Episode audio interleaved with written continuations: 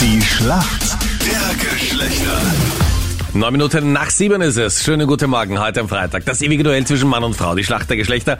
Beatrice für die Mädels im Team heute. Schönen guten Morgen. Fein, dass du mit dabei bist. Warum kennt sich denn gut aus in der Welt der Männer? Ich habe drei Männer zu Hause, also mein Mann und zwei Buben.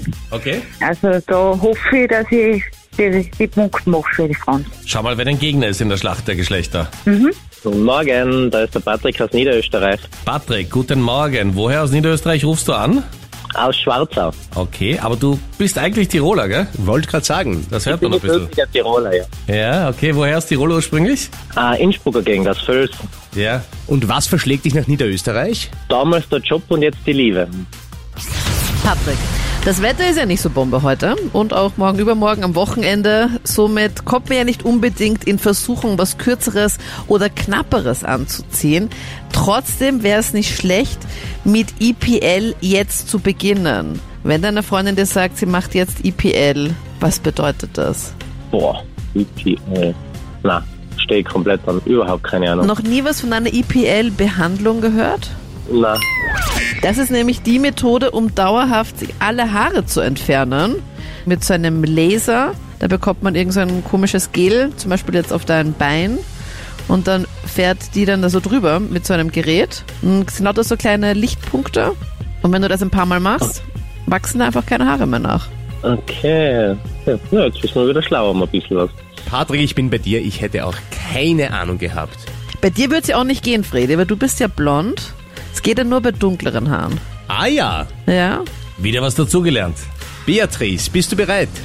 Ja, Ja. Tanken Ja. zählt ja nach wie vor nicht zu den Lieblingsbeschäftigungen, vor allem bei den Spritpreisen.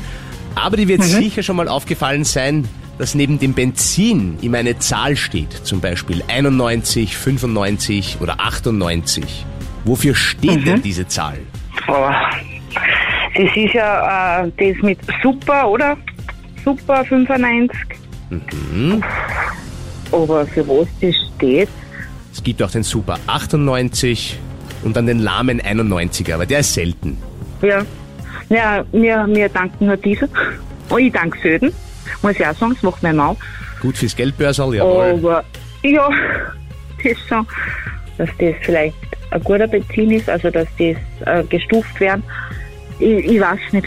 Du kämpfst dich brav hin, aber da muss ich leider hart bleiben. Es ist die Oktanzahl. Also die Ah, okay. 95 heißt 95 Oktan oder 98 und das gibt Aufschluss über das Verhalten bei der Verbrennung.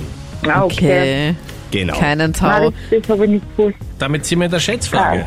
Ja, Wie viel Prozent in Österreich haben schon mal darüber nachgedacht, ihren Nachbarn oder ihre Nachbarin zu daten? äh, 100%. 30. 30? Patrick, was sagst du? Und ich sag weniger, 15. Okay. Ich sage, es sind 62 Prozent. Was? Ja. Also schau dir deine Nachbarin oder deinen Nachbarn mal ganz genau an. Vielleicht überlegt er schon, Na. wie er das Date stattfinden lassen kann. Na, na, na, na, na, na, na. Auf jeden Fall, der Punkt geht an die Mädels. Danke euch fürs Mitspielen. Gerne.